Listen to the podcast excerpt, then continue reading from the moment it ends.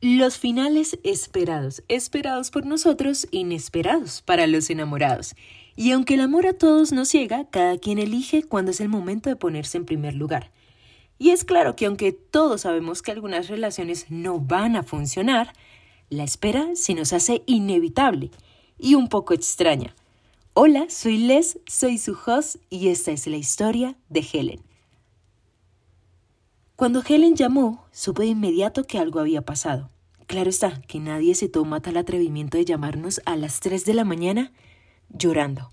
Pero cuando por fin habló, yo también quería llorar con ella.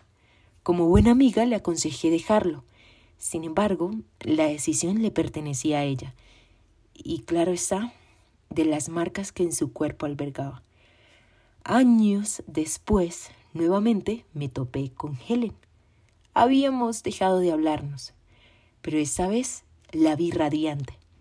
Me tomó por sorpresa porque inició la conversación con un simple Lo siento.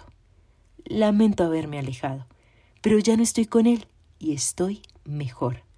Al terminar, sonrió y me dijo ¿Puedes creer que a nadie le agradaba? Es como si todos supieran que íbamos a terminar. La miré y le comenté que me alegraba por ella pero que recordara que siempre tendría una amiga en quien confiar. Los finales esperados, esperados por nosotros e inesperados para los enamorados.